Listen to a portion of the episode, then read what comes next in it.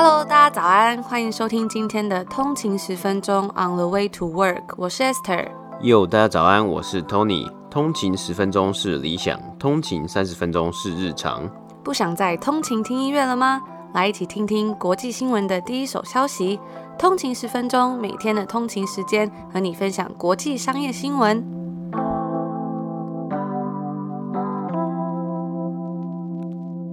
早安，今天是六月二十二号，星期二，欢迎回来通勤十分钟。那早安，那我们今天呢，就算是废话不多说，直接先进入今天的新闻内容以及今天的美股三大指数。今天是北美时间的六月二十一号，星期一。那我们来看一下今天的美股三大指数呢。道琼工业指数是上涨了五百八十六点，涨幅是一点七六个百分比，来到三万三千八百七十六点。S&P 五百标普五百指数呢是上涨了五十八点，涨幅是一点四个百分比，来到四千两百二十四点。纳斯达克指数呢是上涨了一百一十一点，涨幅是零点七九个百分比，来到一万四千一百四十一点。那我们看到啊，今天周一的交易日啊，一个礼拜第一天交易日，美股从上周五的下跌，迎来了一个反弹啊。上周下跌的主因呢，哈，包括了联准会的声明，但今天投资人挥别了上周的阴影，道琼工业指数呢，直接上涨了超过五百八十点呢。三大指数收盘皆有上涨，标普五百中的十一个产业类别啊，收盘也都是有上涨的。那个股方面呢，加密货币交易所 Coinbase 今天收盘下跌了二点九个百分比，来到两百二十二块。近期啊，比特币以及以太币是有下跌的状况嘛？那其中的原因呢，包括中国持续打击比特币，部分加密货币的矿场啊也纷纷关闭。那线上人力资源公司 ZipRecruiter 呢，今天收盘上涨了十一个百分比，来到二十三块美金。主要的原因包括 Goldman Sachs 以及 Raymond James 的分析师对于该股票给出了买进的评级。那今天美国十年期公债殖利率呢上升至一点四八一 percent。那以上呢就是今天简短的美股三大指数播报。今天我们来看到啊，今明两天，六月二十一号以及六月二十二号是 Amazon 的 Prime Day。那在这两天呢，Amazon 会向他的 Prime 会员提供超过两百万个特价商品，期待创造一个他们自己的购物节啊，去促进他们的销售啊，还有营业额嘛。那自从二零一五年开始第一次的 Prime Day 之后啊，在这家这个零售巨头啊，他已经将它庆祝夏季的促销活动。扩大到这个创纪录的规模了。根据 CNBC 的记者指出啊，虽然这两年的 Prime Day 日期都跟往年有点不太一样，因为有疫情的关系嘛，但应该还是会有一样的成功。他表示说，对于亚马逊 Amazon 最近是如何扩大它的实体据点，在全国增加仓库啊，以及其他的设施，将如何影响二零二一年的 Prime Day，是他今年会特别关注的点呢、啊。亚马逊 Amazon 现在拥有可以利用的更多的实体据点以及更大的劳动力啊，该记者认为啊，这一次真的能让他们从中受益啊。而今年的活动的这个时间呢，安排的比往年的七月还要再早一点点。那这一次的目标呢，一样是希望能够利用现在处于季节性购物的淡季去销售其他数百万件的商品啊。在过去的几年呢，其他的零售商。也都会在 Prime Day 的时候啊，这个时间点附近来举办一些打折促销的活动，吸引消费者啊。沃尔玛在本月初表示啊，他们计划在六月二十号到六月二十三号举办一场名为 Deals for Days 的打折活动，促销他们实体店面以及网店上面的商品。那去年因为疫情的关系啊，该公司把 Prime Day 延迟到十月的时候才举办嘛。我们其实之前也都有一直有密切的报道。而今年的活动呢，已经算是看起来是恢复了正常，是不是很快啊？就一年的时间就恢复到了一个往年正常的时间点来举办呢。而现在看来啊，去年的延迟。也算是一个蛮成功的策略啊。根据市场调查公司 Digital Commerce 三六零的数据指出，去年 Prime Day 之中啊，Amazon 卖出了约价值一百零四亿美金的商品，比起二零一九年是成长了四十五个百分比。除此之外呢，它的第三方卖家的销售额更是高达了三十五亿美金啊，年增率呢是达到了将近六十个百分比啊，这让许多人都跌破眼镜啊，因为很多专家呢都觉得去年延迟举办可能会让销售比较惨淡一点，但没想到竟然还是打破了纪录。那像 Amazon 这样，他们自己创造一个购物的节啊，还激发消费者的购物欲望，已经被证明算是一个非常成功的 idea 嘛，以至于啊，像是 Walmart、Target、Kohl's 等其他零售商也开始都会在 Prime Day 举行的这几天来举办特大型的优惠活动啊。用意呢，就是不要让 Amazon 赚没余钱嘛，不能就是你 Amazon 有做这个打折，我一定也要杀进来这个战场，跟你一起去做打折啊。根据 Global Data。Retail 的董事总经理表示啊，Prime Day 能够在更早的时间开始啊，对于整个行业都是有好处的。去年是在秋天的时候才推出啊，给这些随着假期到来有很多要交付还有旅行的业务增加了很大的压力。而这一次的 Prime Day 呢，也是 Jeff Bezos 担任 CEO 任期的最后一个 Prime Day，他将在七月五号的时候卸任，由目前 AWS 的 CEO Andy Jassy 接棒。那我刚刚就去看了一下。加拿大的 Amazon 官网啊，发发现今年加拿大的 Prime Day 已经宣布要暂停了，难怪就是一直以来都没有被打到广告的感觉啊，不然应该前一阵子呢就开始会有很多广告，可能路边会有啊，或是在 YouTube 上面，在网络上面应该也都有看到加拿大的这个 Prime Day 的广告嘛，以及新闻。那很多人呢都会特别等到这一天再去买自己本来要打算要买的一些电子产品啊，还有其他的东西。虽然今年在美国、英国以及其他国家的 Prime Day 已经开始举行了，不过 Amazon Canada 在五月初的时候就已经有宣布说，因为疫情的期间，考量到员工的健康以及安全，今年会暂停 Prime Day。我觉得那这也是一个蛮特别的决定啊，因为现在呃在加拿大也是慢慢的在 reopen 嘛，但他竟然决定要说这一次就暂停举办今年的 Canada 加拿大的 Prime Day 嘛。那我记得去年的 Prime Day 呢，上面真的。折扣都是蛮多的，有的可能都会打到半价。那真的会有一些电子产品啊，可能是你一直以来在家里呃蛮想要的，但是没有机会去入手，因为可能是它的价格没有到那么的吸引人。在 Prime Day 的时候呢，就看起来非常的吸引人呢、啊。那以上呢就是今天的新闻的播报。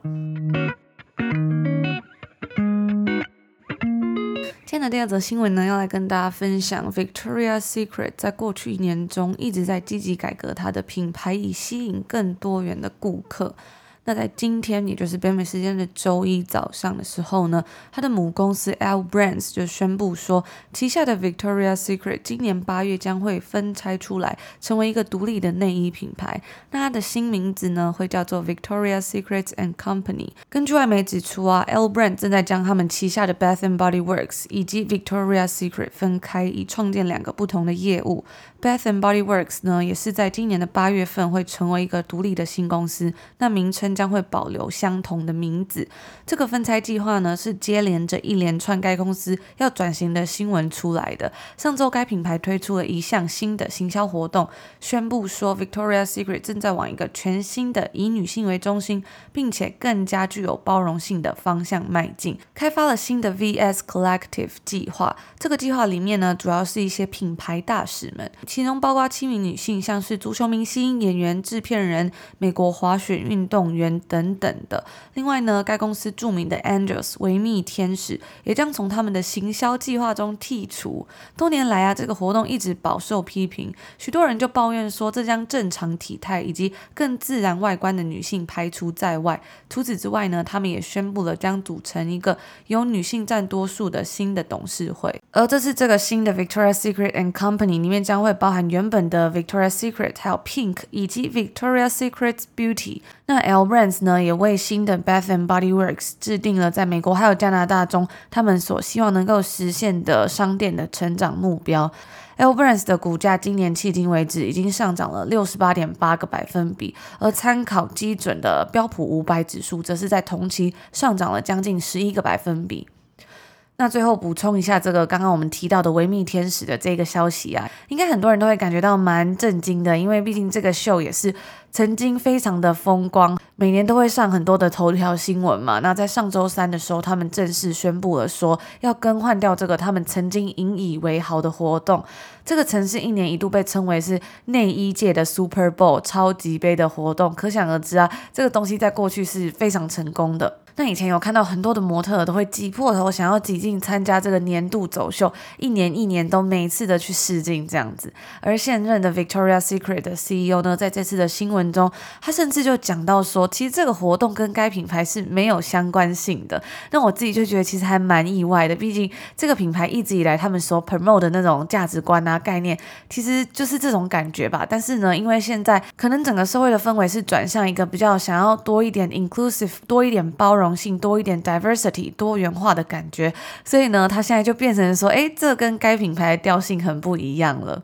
那其实这个秀呢，在二零一九年的时候，它就悄悄的暂停了。这与该品牌当时所陷入的众多丑闻的困境中有关，包括像是被批评说缺乏多样性啊，都是用一堆很瘦的女生，根本不符合一般人的身形，节目收视率下降、销售额下降等等的负面消息，以及呢，L Brands 的创始人被指控与进行儿童人口贩卖及性交易的人过从甚密。不过确实啊，近二十年来，该品牌的秀以及模特儿是塑造了整个流行文化，开创了事业、争议与源源不绝的头条新闻。那这些维密天使的模特，甚至是变成了真正具有影响力的网红。但是在垄断内衣界近二十年之后，该品牌确实是背负着沉重的包袱，没有办法跟随着时事与时俱进，跟上时尚界新的、更加具有包容性的发展。这个东西也让该品牌整个都步履蹒跚。而外媒啊，更是形容这些天使像是坠落凡间。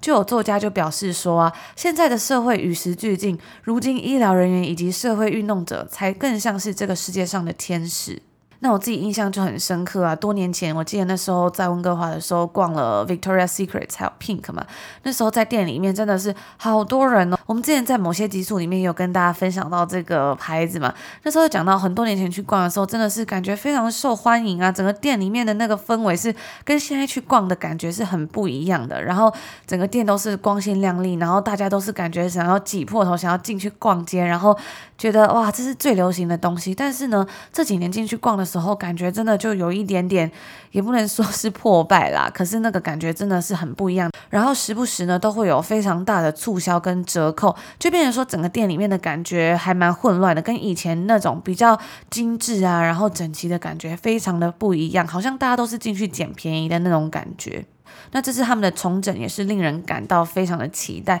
毕竟现在社会一直在改变，有时候这些品牌他们确实是要多花一点心思，然后用心去跟上大家的脚步，而不是固步自封，或者是还留在过去的那种印象之中。那我觉得看到这些公司，他们都慢慢的在可以 promote 说更 diversity 啊，更欢迎更多的身材，更多不一样的人，然后更加的有同理心，我觉得都是还蛮开心的消息，也很期待说，哎，看到这些品牌之后的发展。那 NY Post 也整理了一连串过往维密天使的故事，包含这个活动的起源呢、还有这几年在舞台上发生的很多新闻版面，还有争议。像是在二零一二年的时候，模特儿 Karlie Kloss 穿着一个印第安原住民的头饰走秀，那那时候呢就引起了轩然大波，被认为说这是不尊重原住民的文化。后来该品牌也有公开道歉。那还有同样在二零一二年的时候啊，一位巴西超模，在她生完第二个小孩仅仅八周之后。他就上场走秀，这样的形象呢，也引起了大众讨论，说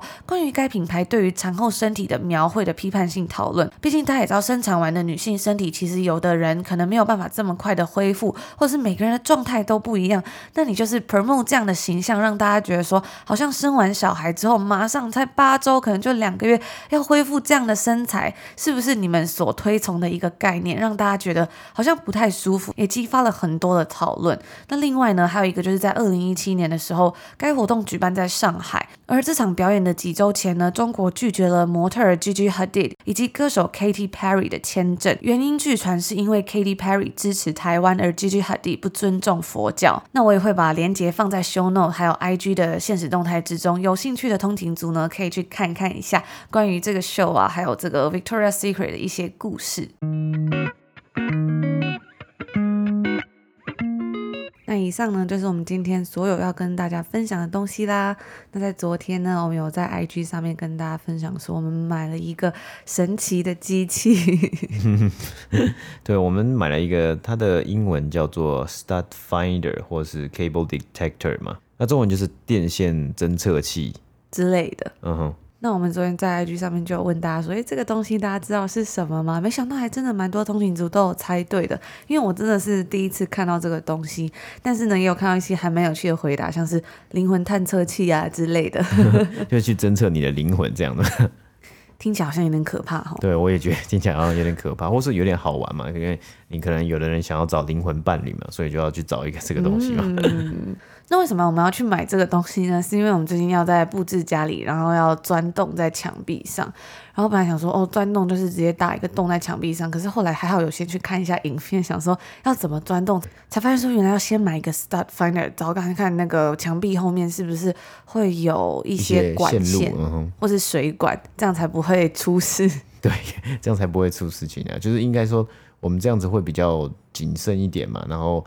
之后，反正之后如果要做什么样的装潢，或是什么样的配置的话呢，也可以用得到啊。那我觉得其实真的还蛮好玩。之前就跟大家播报过，说 Canadian Tire 的股价很高嘛，就觉得说怎么会这样子？但是这阵子真的发现啊，三不五时，因为刚好在布置家里嘛，真的是很需要去五金行，或者像 Home Depot 之类的，就是很需要去五金行找东西，因为在这里很多东西都要自己动手做，就是要练习，所以比如说钻洞啊，或者是一些奇奇怪怪的家里的各种事情，都要去五金行买一些我以前从来没有看过的器材。嗯，对啊，那我觉得刚好是因为有稍微 reopen 嘛，因为之前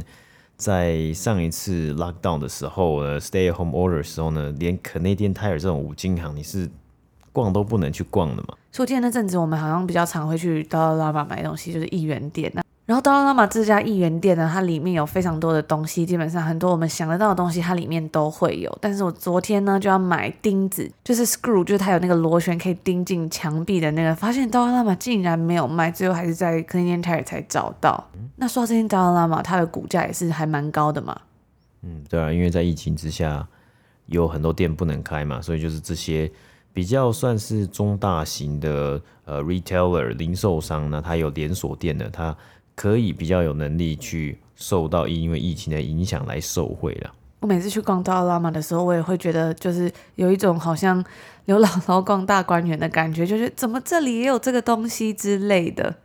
但因为它的价格就是比较相对的便宜一点嘛，可能一块、两块、三块，所以它的品质呢就还是要挑一下嘛。有的东西可能真的就是反映在它的价钱上面。我记得我们之前就是买了家具，一个 IKEA 的衣柜。就是小小的那种，像是还蛮轻便的，它就需要一个锤子，但是我们就没有锤子。然后我们想说去好去到那嘛看看，它应该什么都有。结果没想到还真的找到了，而且那阵子是在算是一个只能买 essential 的东西的时候，所以锤子竟然还是算是必要用品，就是可以买。因为那时候在 Dollarama 里面有些卖一些其他的东西，它就是真的用塑胶封膜把那边东西直接封住，不让你买。我其实我觉得我。我一直以来都觉得这个政策还蛮奇怪的，因为他就是说，你的很多的这个零售商里面呢、你是不能买 non-essential 就非必需用品嘛。所以不管是到拉玛或是最举一个最有名的例子，Costco 以及 Walmart 呢，它的非必要用品那个区域，他就直接用那个胶带直接把它粘起来，说哦，你不准买这个东西，不准买。我想说，哎，可是人还是会进去，他们还是会想要去买一些必要性的用品啊。那你到底为什么不让他们买这些？非必需性的产品呢？可能是想说让大家不要出门吧，因为如果卖那些东西，很多时候大家去可能还是会想逛嘛。像我之前还在封城的时候呢，就是很想去逛 Costco，因为它里面可能有一些除了 grocery 的东西之外的东西可以逛。但是后来呢，它关了之后，我就真的也不太想去，因为去了也没什么东西好买，还不如在超市买一买就好。所以我觉得这政策可能真的跟我们的思考模式不太一样，但是好像还蛮有效的啦。哦，就是一个。真的是一个，我觉得自己觉得蛮蛮奇葩、蛮好玩的一个政策。就是现在回想起来，哦，真的是很特别，跟大家分享一下。那最后就再跟大家闲聊，稍微分享一下最近的最新的一些新闻啊，就是 Facebook 呢，它要推出啊，它其实近期啊是一直在努力的致力于想要投资声音产业这一块方面嘛，所以它。今天呢，推出了两个，算是在美国正式推出了两个功能。第一个呢，就是它的 Live Audio Rooms。那它基本上啊，就是像是 Clubhouse 一样，你可以在 Facebook 上面开一个房间，然后跟大家聊天。那这些呃主持人呢，好像是可以呃也是可以就是 cue 底下的听众来当上面的 speaker 上面的讲者啊。那，除此之外呢，还有一个就是。你可以在 FB 上面、Facebook 上面收听 Podcast，就是它会直接去抓你的 RSS feed，然后你就可以在 FB 上面呢边滑 FB 的时候，在同一个 App 里面呢，我上根据这个 TechCrunch 的报道，好像是在同一个 App 里面，你就可以收听，然后也可以就是滑你的 Facebook。就是说，你可以一边听，然后一边继续看别人的贴文，这样不会说要像影片，然后把它打开放着，这样对不对？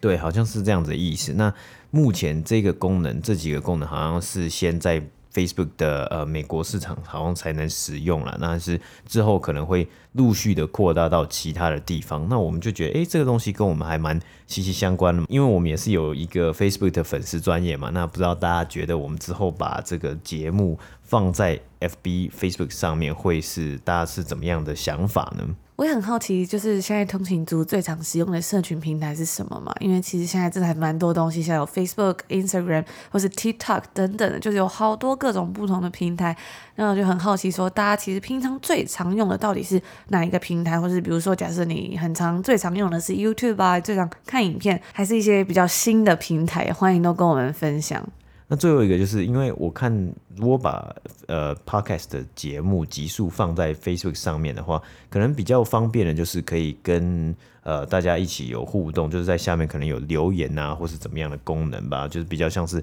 哦在 Facebook 上面看一个影片的感觉。Facebook 不是也有很多粉丝专业啊，或是社团里面不是都会有哎、欸、有一一个功能就是呃影片，然后你点进去之后就是有一连串它都是影片嘛。不过我觉得这个功能现在应该还是非常的新啊，就是看外媒指出说它里面有些 agreement 嘛，那大家就要仔细看啊。像有些 podcast 人就会很在乎说，哎，你能不能去转发，或是把我的，它因为它好像可以做一个 clip，就一小段，嗯、那你能不能去转发，或是那个使用权的问题嘛，这个 IP 的问题，所以我觉得它也是算是还蛮新的，我们就继续为大家观望一下，然后之后也是继续为大家追踪报道。那以上就是我们今天所要跟大家分享的东西啦。然后，如果你们喜欢我的内容的话，也欢迎把我们的节目分享给你的亲朋好友啊，或是可以在 Instagram 上面追踪我们的账号 on the 一个底线 way to work，也可以到 Apple Podcast 给我们一个五星留言，我们都会很开心哦。那我们就是星期四在空中相见，也祝福大家今天有个愉快的开始，美好的一天。我们就周四见，